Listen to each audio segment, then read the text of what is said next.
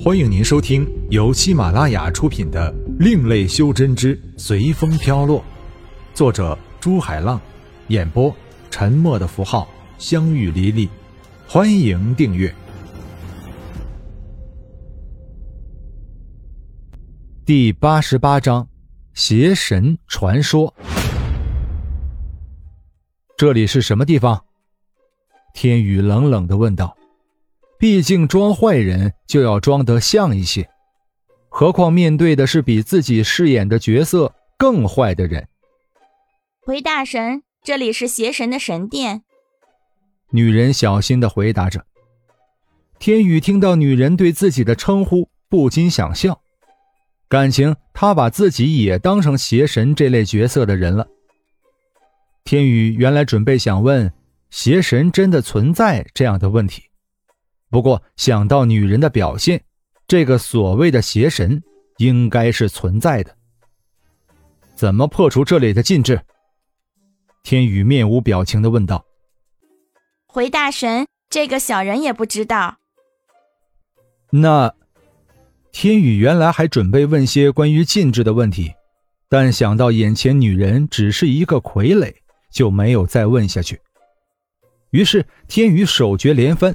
在院内布置了一个不小的禁制，他准备就让眼前的女人在里面过一辈子。毕竟放她出去，可能她还会重操旧业。就算不重操旧业，外面那些被压迫的奴隶知道自己解放之后，还不把她撕了？搞不好来个先什么后什么的。处理了女子，天宇也把那些红衣助教给禁制了。当然，天宇在做这些的时候，外面的人并不知道。所以，当天亮的时候，他们还是和往常一样去背水，不过却再也没有发现那些助教和监工。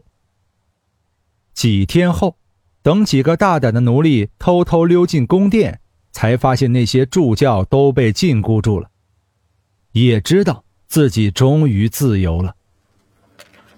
就在那些奴隶还在背水的时候，天宇和那些修真者在狠狠地搜刮了一番宫殿里的宝贝，找到几件中上的法器和一些仙石后，就通过传送阵往火云星去了。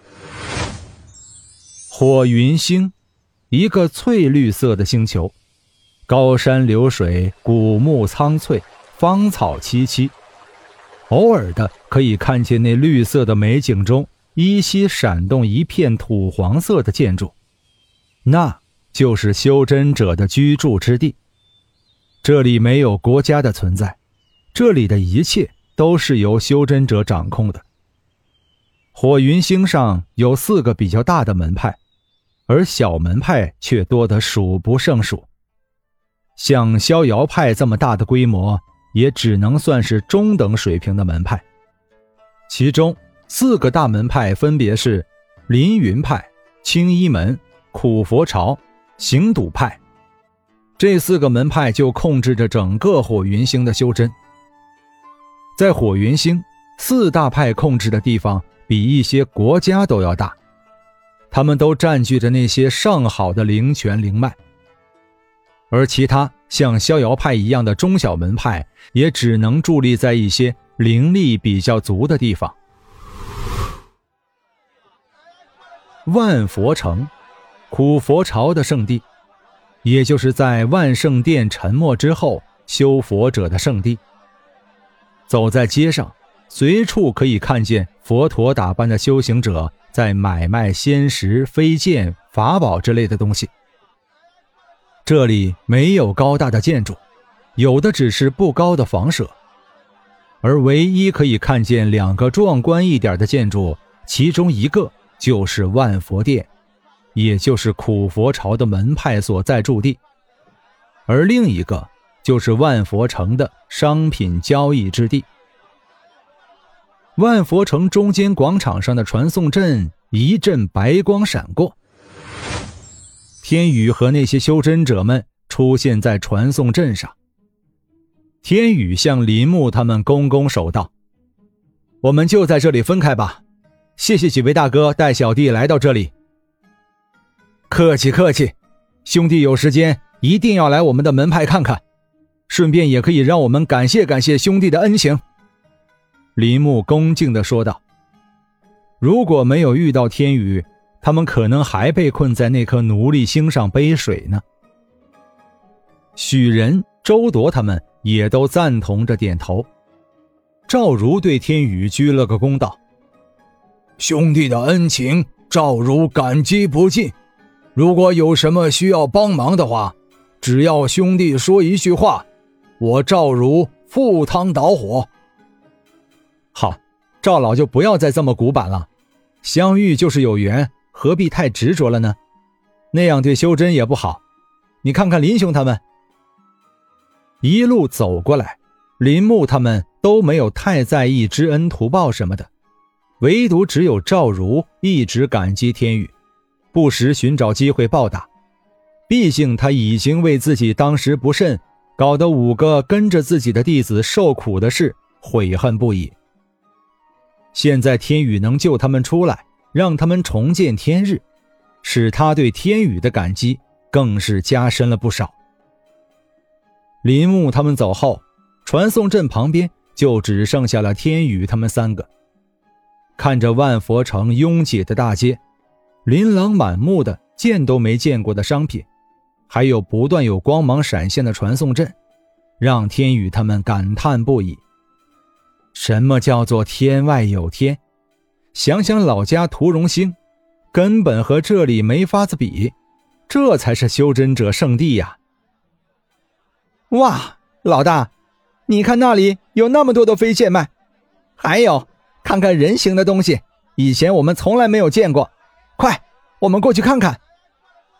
老三吴恒叫嚷着向不远处出卖商品的摊子跑去，不过。有一个长得面容清秀、满面笑容的中年人挡住了吴恒的去路。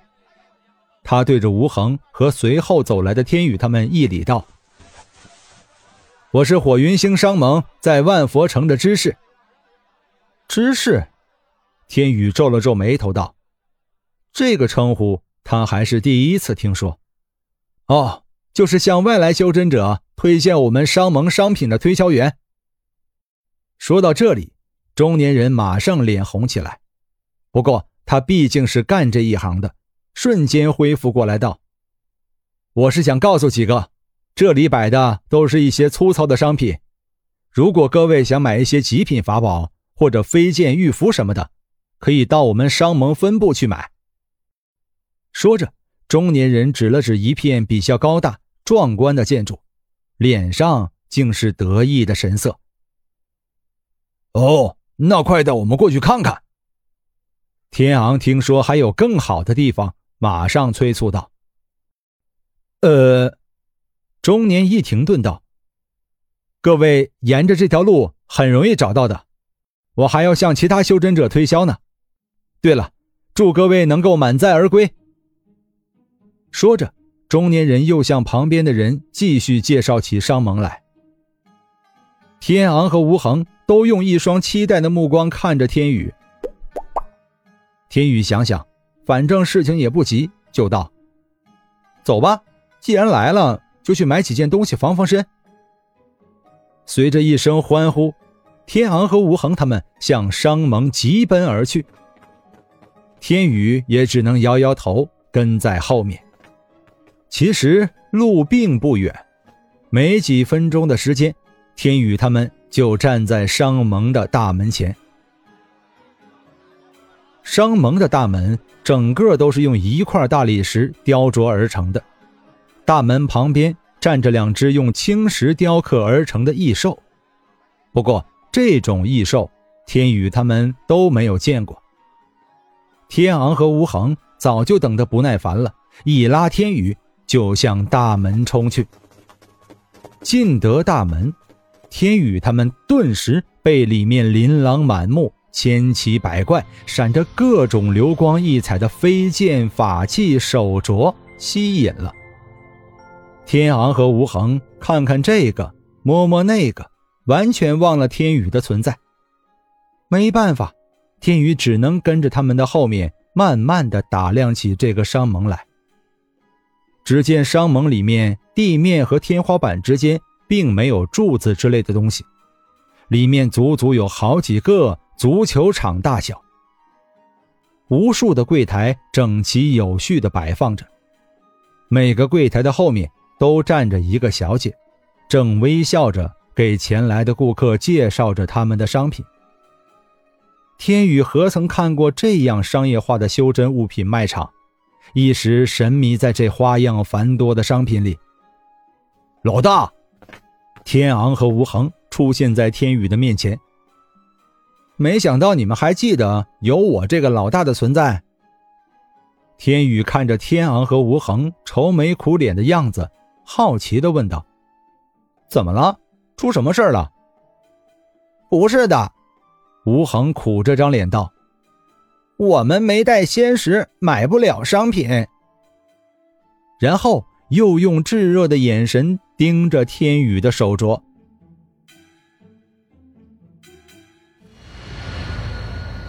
本章播讲完毕，感谢您的收听。如果您喜欢的话，欢迎订阅专辑，下集更精彩。